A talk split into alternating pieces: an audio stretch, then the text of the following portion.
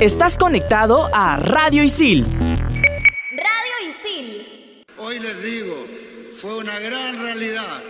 Tuvimos los más grandes Juegos Panamericanos de la historia de los Juegos Panamericanos.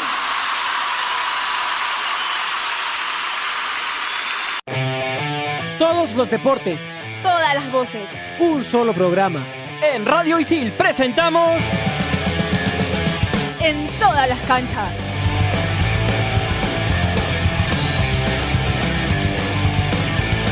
Jugamos todos. Esta noche cantamos. Cantamos todos.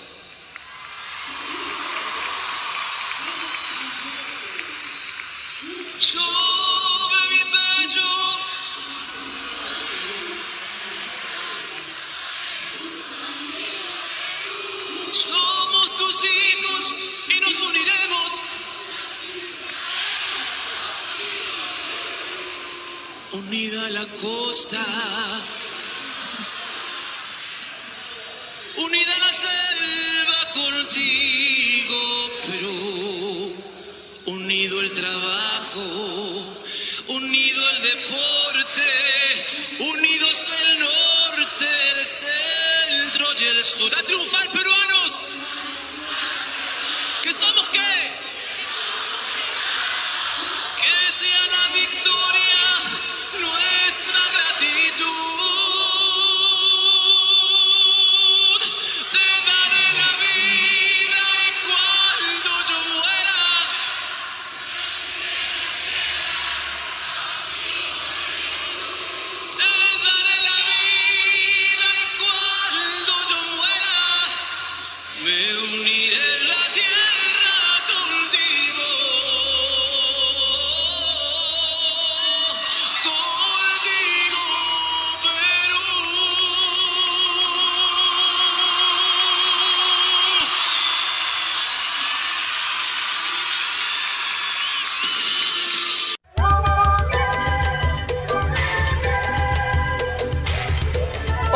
amigos? Bienvenidos a una edición más de En todas las canchas el día de hoy. Y como siempre, tenemos un programa cargadísimo. Creo que nos va a faltar tiempo. ¿Por qué?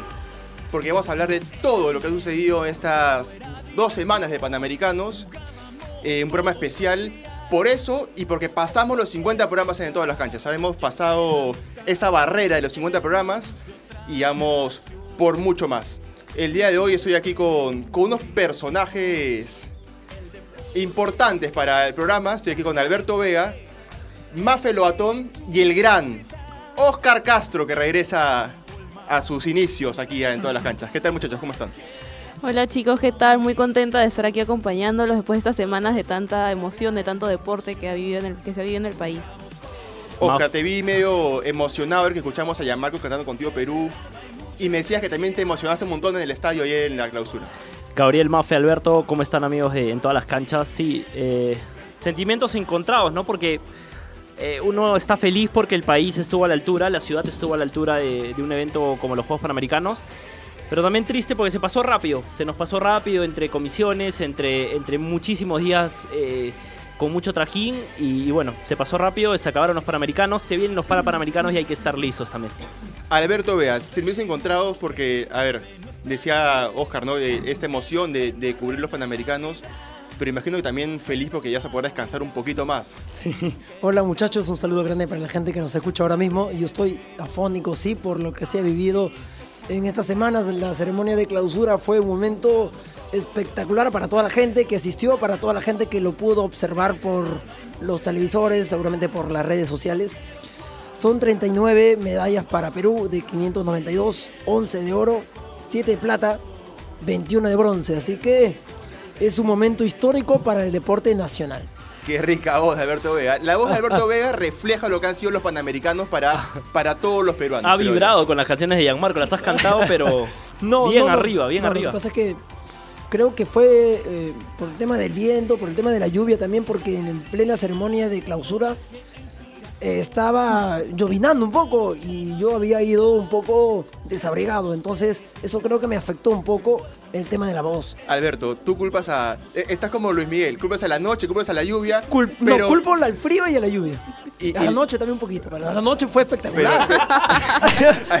eso quería ir. ¿A qué noche te refieres, Alberto? no, Yo, yo creo que para la que se inauguración, refiere para la clausura. mejor la dicho. noche que, a ver, hubo una, un agasajo de los periodistas en el SC, Sí. el centro de prensa, y salió muy tarde y el frío de la noche hizo Claro. que termine así, Alberto. Sí, claro. Lo que sucede es que para los periodistas acreditados eh, de la misma ceremonia de clausura nos trasladaron hasta el centro de prensa que está ubicado en el centro de convenciones de Lima y varios de nosotros nos quedamos hasta las 12 de la noche por lo menos, junto con Oscar, por ejemplo. Sí, sí, eh, fue, fue bonito. Sí, ya me delató, pero eh, fue, fue muy bonito y sobre todo contarle también a la gente de ISIL que pudimos compartir con muchos exalumnos, eh, algunos alumnos también de aquí, ex profesores, profesores de ISIL que estuvieron en la cobertura de los Juegos Panamericanos y con los cuales nos juntamos y se formó un bonito grupo, se formó un buen ambiente, eh, un sentido de pertenencia, digamos, importante y eso también hay que resaltarlo. Sí, a ver, en la mesa somos ahorita cuatro personas, de las cuales tres le tu- tuvieron la, la gran labor de cubrir los panamericanos por tres medios distintos. Sí. Al- Sí. Oscar estuvo con, con Diario Récord del profesor este, Patrick Espejo, Y Comité Olímpico también, peruano. Comité Olímpico. Estuvo Alberto Vea, como siempre, en mil cosas, cubriendo para en todas las canchas, para mil cosas. Pero Mafe Lobatón, nuestra productora, tuvo la labor de cubrir para Agencia Andina, que no, no es poca cosa. New ¿Qué tal la experiencia de cubrir estos panamericanos, Mafe? La verdad que fue impresionante para hacer mis, mis primeros juegos y mi primer evento deportivo así cubriéndolo. Ha sido toda una experiencia. Creo que he aprendido un montón. Y de hecho encontrarme con gente, como me encontraba con Alberto, me encontraba con Oscar, nos fastidiábamos entre, entre competencia y competencia. Ha sido de verdad una grata experiencia para que... Sí, yo quiero felicitarte porque eh, aquí siempre te veíamos muy detrás de cámara, se podría decir, ¿no? Muy, detrás de los micros en realidad. sí, muy perfil bajo, Claro. pero de verdad que yo me sorprendí eh, verte eh, al comienzo sí un poco tímida, obviamente, pero al final con mucha cancha, ya, ya manejabas muy bien los distintos ambientes a los que teníamos acceso, entrevistabas a los deportistas, así que nada, eh, Alberto también felicitarlo por, a- por la cobertura y a Gabriel también eh, desde su lugar porque también tuviste una labor importante en estos Panamericanos. Y bueno, eh, nada más que recomendarte algunas clases de salsa o, o algunas clases de baile, pero nada, todo, todo tranquilo, amigo. Sí, sí, el, digamos que el baile no es muy fuerte está quedando demostrado. Pero bueno, ya hay que entrar un poquito en lo que fue esta última, última jornada de Panamericano, esta última semana, donde Alexandra Grande se coronó bicampeona panamericana, doble oro para Alexandra Grande en karate kumite, Mafe. Sí, la verdad que fue muy emocionante verla. Creo que ella también estaba viviendo con esa presión que la tenía ya arrastrando de hace varios meses.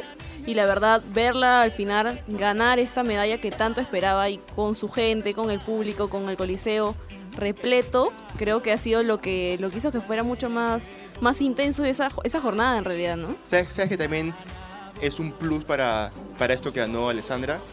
Que un dirigente de la misma federación dijo que el ciclo deportivo de Alessandra Grande ya había terminado, que ya había cumplido su ciclo. Alessandra Grande salió campeona mundial y campeona panamericana, bicampeona panamericana. Alberto. Sí, también, por ejemplo, si hablamos de Alexandra Grande en Juegos Panamericanos, ha sido una de las pocas deportistas karatecas peruanas que han conseguido dos medallas de oro en unos Panamericanos. En Guadalajara quedó plata, consiguió la plata. En Toronto el oro y en Lima 2019 también consiguió el oro. Y esto también se resume un poco a lo que ha sido Alexandra Grande en todo este tiempo. Por ejemplo, ella compitió y es más, en, en contacto con la prensa, ella decía que hubo momentos de su carrera, ahora mismo hace meses, que pensaba en que no estaba yendo bien las cosas para ella, que pensaba o que pasaba un montón de cosas por su cabeza y que por ejemplo en el mundial que se desarrolló en España en karate el año pasado no le fue bien, se regresó en primera ronda, lo mismo con Ronaldo Valdivia. Dos karatecas, pero Alexandra Grande, por ejemplo, conquistó la medalla de oro y es una tarea que ella ya lo tenía cumplido. siempre lo ha dicho en declaraciones antes de los Juegos que su meta en estos Panamericanos era la de oro. Lo consiguió y ahora viene lo más importante, conseguir esa plaza para Tokio 2020. Yo voy a ir más allá, Alberto, y te, le- te voy a contar y les voy a contar a la gente en todas las canchas que eh, Alexandra Grande se convirtió en la, peria- en la peruana más laureada en la historia de los Juegos Panamericanos. Claro, porque Bien lo decías, tenía una, Sí. tiene una plata en Guadalajara, eh, un oro en Toronto y un oro en Lima. Ningún otro deportista peruano ha conseguido lo que ha conseguido Alexandra Grande y eso es un plus. Eh, se le notó un poco la presión el día, el día de su competencia, incluso perdió su segunda pelea de primera ronda. Eh, pero luego, eh, imagino yo que hablando con su entrenador, tranquilizándole un poco, se dio cuenta de que tenía las condiciones para lograr eh, esa medalla de oro y, ya más tranquila, con más cancha y con el apoyo de toda la gente que llevaba ahí El Salvador. Eso hay que resaltarlo no solo en ese, en ese día, sino en toda, en toda la competencia. Más del 95% de capacidad de los estadios estuvieron llenos durante todos los Panamericanos, sin contar el fútbol, que fue el deporte, digamos, que menos gente llevó. En porcentaje. En hablamos. porcentaje, sí. Eh, Raro, ¿no? Así, sí, es raro. Pero bueno, eh, salvo cuando jugaba Perú, obviamente, los estadios eh, había muy poca gente. Pero bueno, volviendo a la Alexandra, eh, felicitarla, obviamente, es una excelente deportista, ya lo hemos dicho, y vuelvo a repetirlo, la peruana más laureada en la historia de los Juegos Panamericanos. Yo tuve la, la oportunidad de ir a, a la última fecha de, de karate, que fue justamente la última fecha de, de los Panamericanos el último día, y tuve el agrado de ir con cinco personas que son cinturón negro de karate. Entonces, digamos que estaba bien acompañado y me podían explicar un poquito más allá de las cosas, ¿no? Entendiste un poquito más de lo que veía. Sí, bastante más, la verdad. Y, y no fue mal esa, esa última fecha. De hecho, solamente conseguimos una medalla de bronce, que fue Isabelaco. Pero me decían, esto pasa y se ve reflejado eh, el buen trabajo de, de la zona grande, porque la zona grande es la única karateca peruana que está dentro del circuito mundial. Y eso, eso refleja el buen trabajo que viene haciendo la zona grande a lo largo de su carrera. Pero, ¿qué les parece si vamos a escuchar las declaraciones de Alexandra Grande?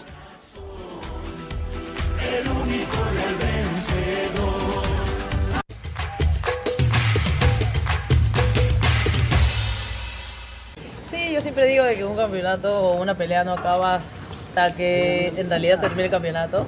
Sí, empecé bien este, ganando una pelea en la segunda, perdí, pero también me faltaba una más. Entonces, ¿qué tenía que hacer? He trabajado bastante tiempo desde este comienzo de año mi cabeza, que es lo importante. Y mi cabeza está muy bien, se unió con el corazón y acá está. Gané, pasé, pasé a semifinales y empezó la rumba. Y las, las excusas van, las excusas para mí no va. O sea, yo así esté desgarrada y no, y antes de competir he estado, sí, los tres, hace tres días he estado con, con este, terapia y todo para recuperar ese hombro, pero la verdad es que ya pues no está este hombro que está el otro, pues, ¿no? Y tengo las dos piernas, entonces yo no... Soy la persona que lucha, lucha día a día, lucha con uno mismo y he, he luchado conmigo. Y acá están los resultados. En casa, con mi gente, mi familia, mi entrenador, todos ustedes aquí mirando, esas lágrimas salieron de emoción, de que también, como les comento, tuve un año muy fuerte de ir a cinco campeonatos y perder en la primera y decir qué es lo que pasa. Y entra esa desconfianza en tu cabeza y dice ya no da para más, mejor retírate, queda hasta que vuelve a entrar con la psicóloga y me, me tiró cinco cachetadas de la cara y acá estoy.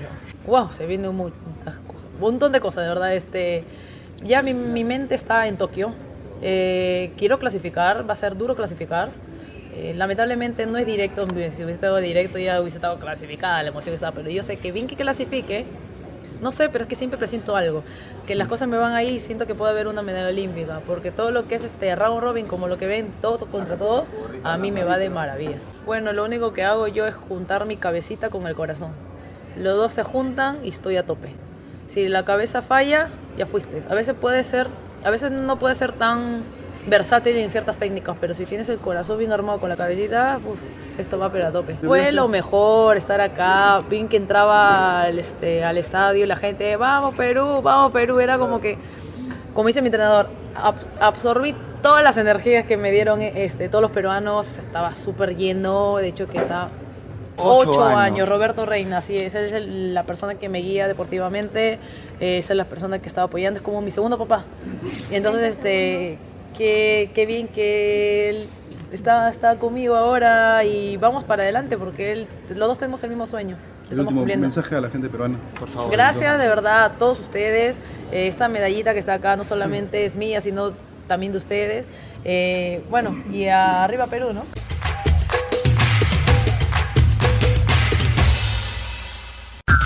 Estás conectado a Radio Isil.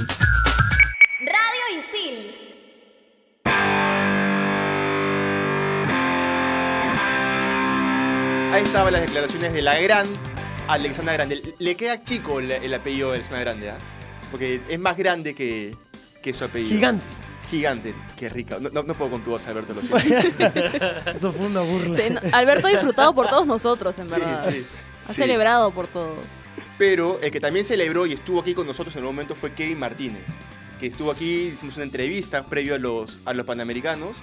Y me acuerdo clarito, cuando Kevin Martínez salía de, la- de cabina, decía, yo voy a la Vía Olímpica a concentrar, pero con todas mis cosas para quedarme.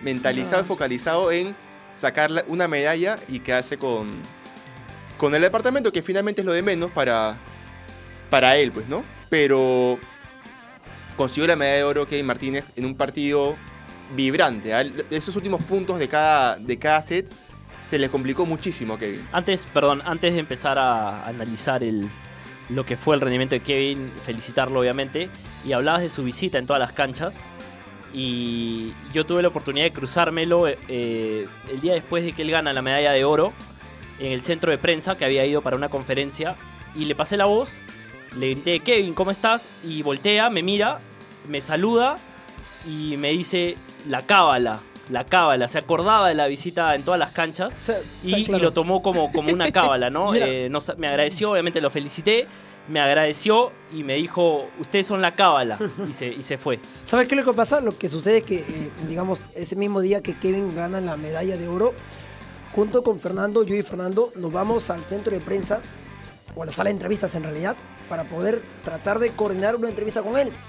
Justo lo pactamos, lo realizamos, y el momento de que ya terminamos de hacer la entrevista, Fernando saca su celular, le muestra la foto que nos tomamos junto con Kevin, y le dice, Fernando, es de la cábala.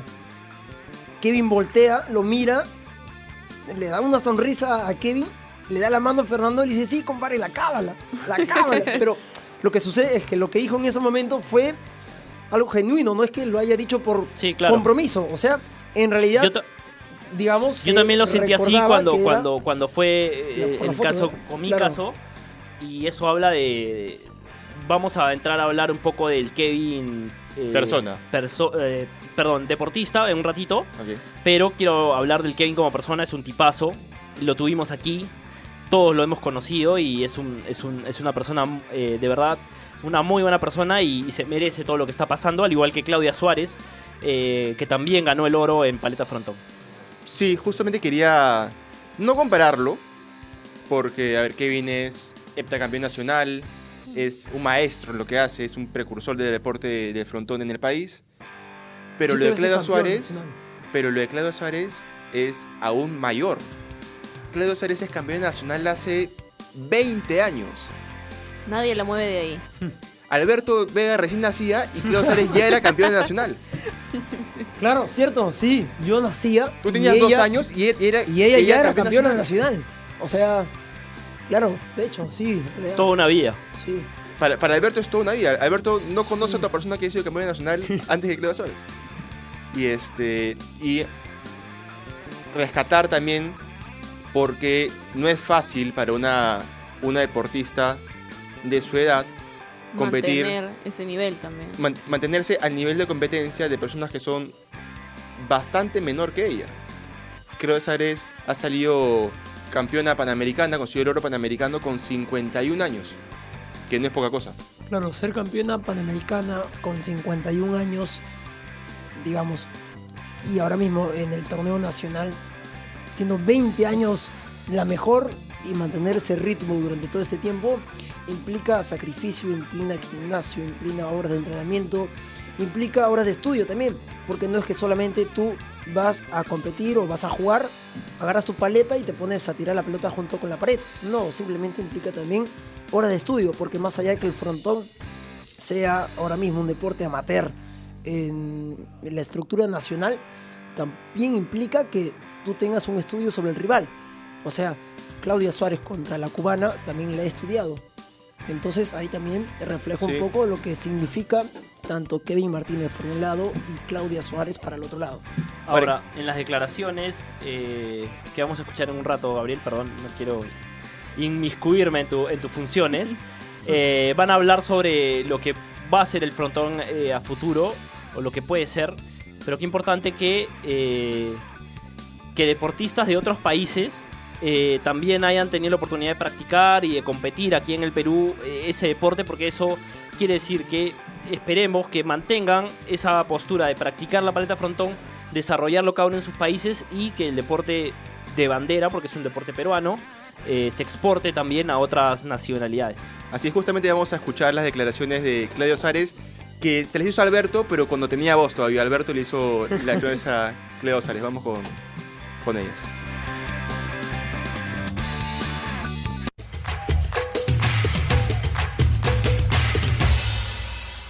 Bueno, es un trabajo realmente de años. eh, ¿Lo soñaste, lo pensaste? nunca pensé que iba a llegar realmente. El, el salir a- y ver esa tribuna y ver así todo, todo lo que había allá afuera en la cancha era alucinante. Y, y bueno, gracias a Dios lo, lo estoy viviendo, lo estoy pasando ahora. Y, y creo que ya a, a partir de ahora eh, difundir un poco más el deporte, ¿no? difundir un poco más el deporte, más en las mujeres, que, es lo que más me interesa, y el frontón sobre todo. ¿no?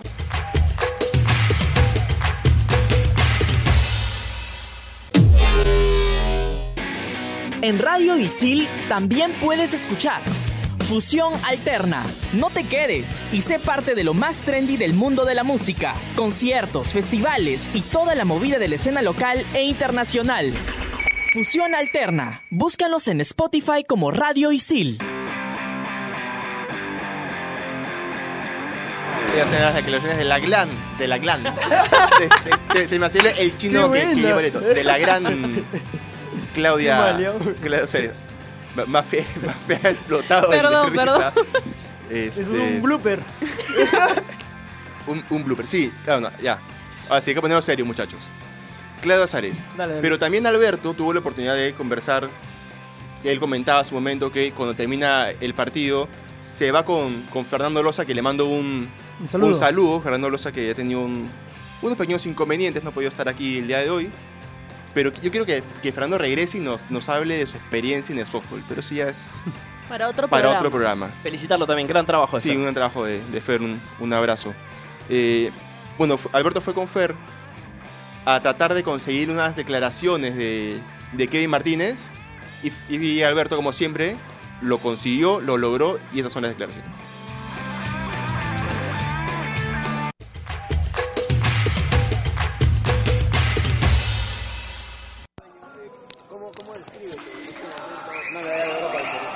De hecho, eh, es- esto es un sueño, es un sueño tanto mío como de todos los peruanos.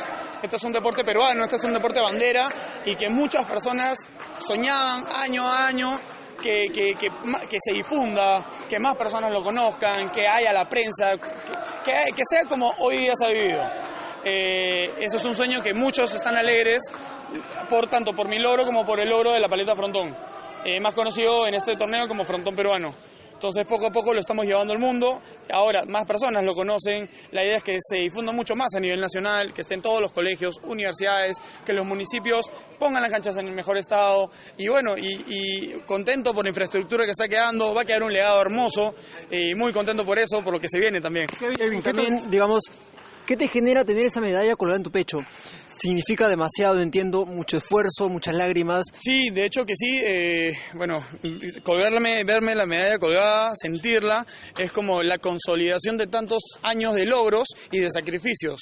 Tantos años, siete años consecutivos número uno, eh, bicampeón panamericano, era, era todo importante, pero cerrar con broche de oro esta etapa con, con una medalla colgada, la verdad es, es increíble. Ahora también hay que luchar para que el frontón pueda estar, por ejemplo, en Chile en los próximos Juegos. Sí, de hecho que sí, eh, hay, hay varias oportunidades, está muy difícil, pero, pero igual, a eso soñamos, a eso aspiramos. De repente no en Chile, pero de repente en unas Olimpiadas de acá un poco más. Hay un trabajo arduo. Ahora empieza la segunda parte. Se logró lo primero, que era la medalla de oro, que todos la conozcan, que, más, que se ponga de moda, que tenga más peso. Y ahora poco a poco entra la segunda, que es la difusión y llevarlo poco a poco al mundo. ¿Y cómo masificarlo? ¿Cómo difundirlo? Eh, con desarrollo, desarrollando de, me- de mejor manera mis academias, conversando con las universidades que lo incluyen en los colegios, eh, más, más provincias, todas las provincias lo juegan, pero de una mejor manera. Y bueno, ahí es, eh, y poco a poco empezar con ligas internacionales para que más personas puedan practicarlo hasta hacer mundiales y poco a poco llegar a torneos más grandes. ¿Qué le dirías a tu abuelo, la persona que te enseñó este deporte?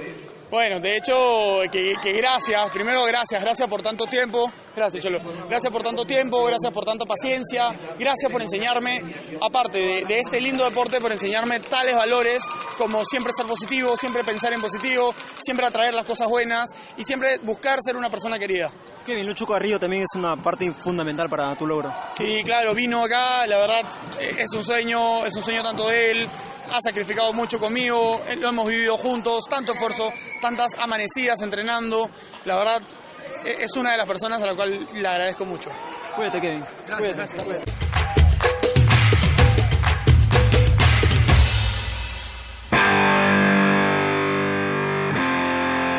Ahí estaban las palabras de Kevin Martínez, que me imagino, me imagino que Alberto Vega, que ha tenido la oportunidad de conversar con él en reiteradas oportunidades, le habrá hecho la invitación para que regrese aquí a la, Por supuesto, a la cabina, mínimo. pero ahora con la medalla, me imagino, no, Alberto. No, claro, de hecho que sí. Es más, cuando justo comentaba esta anécdota de Fernando, cuando fue a la sala de entrevistas, también le dijimos, te invitamos nuevamente para que tú puedas venir aquí al programa con la medalla y poder hablar un poco de ti sobre lo que has conseguido. Y ya seguramente en estas semanas, en estos días, vamos a reconfirmar la nota con él.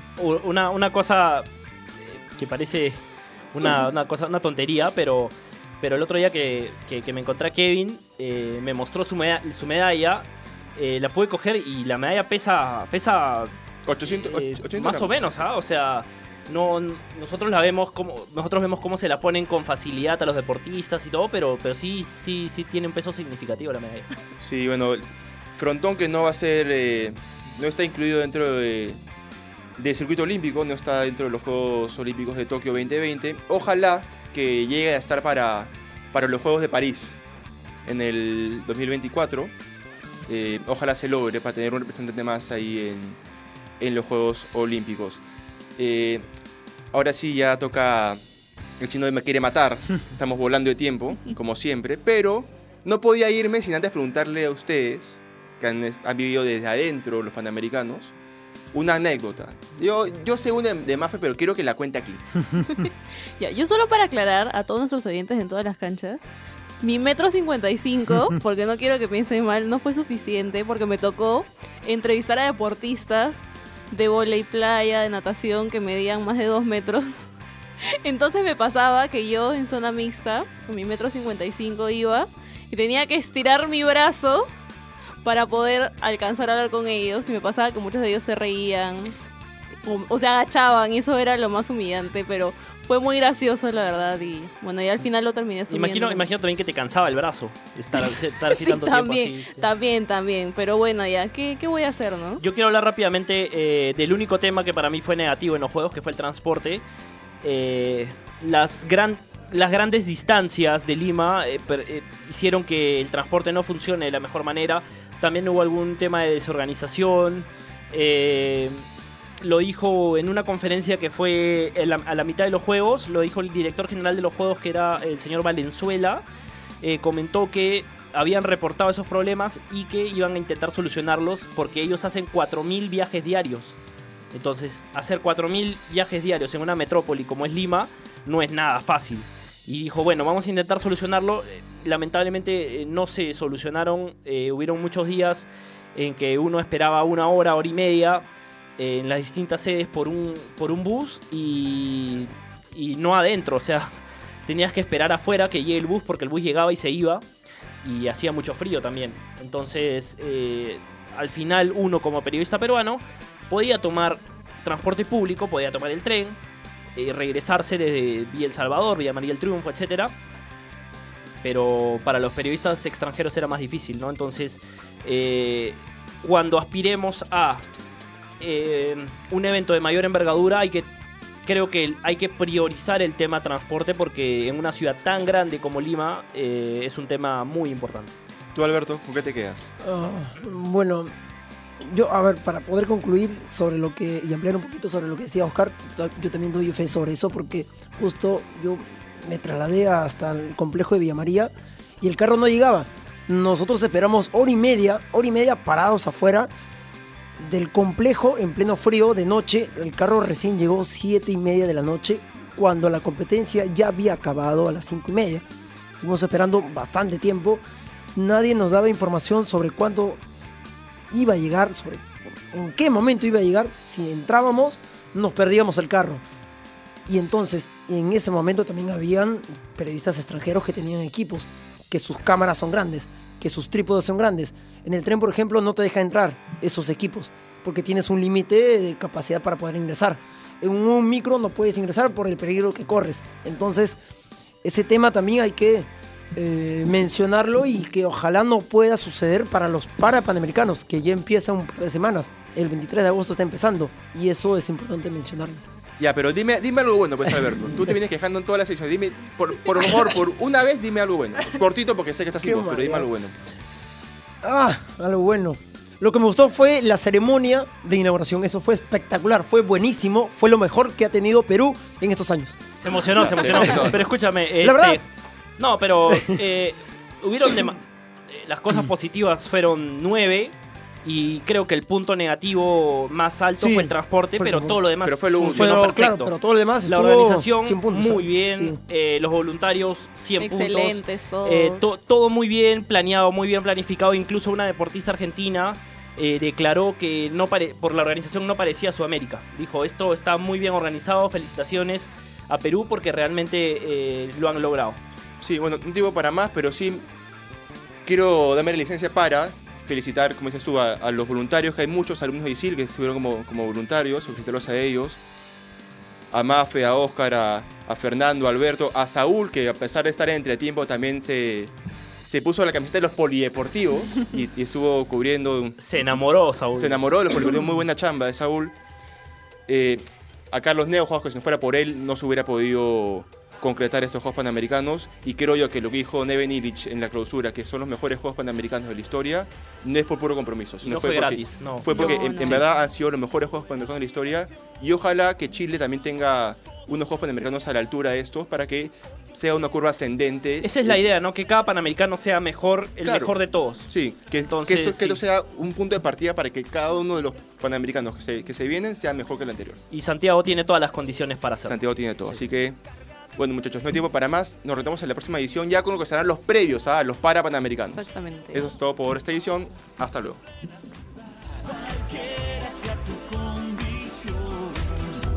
Todo lo cura la emoción. Jugamos todos, hoy cantemos una canción. Que le da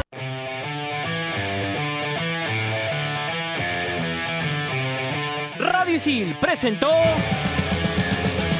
En todas las canchas.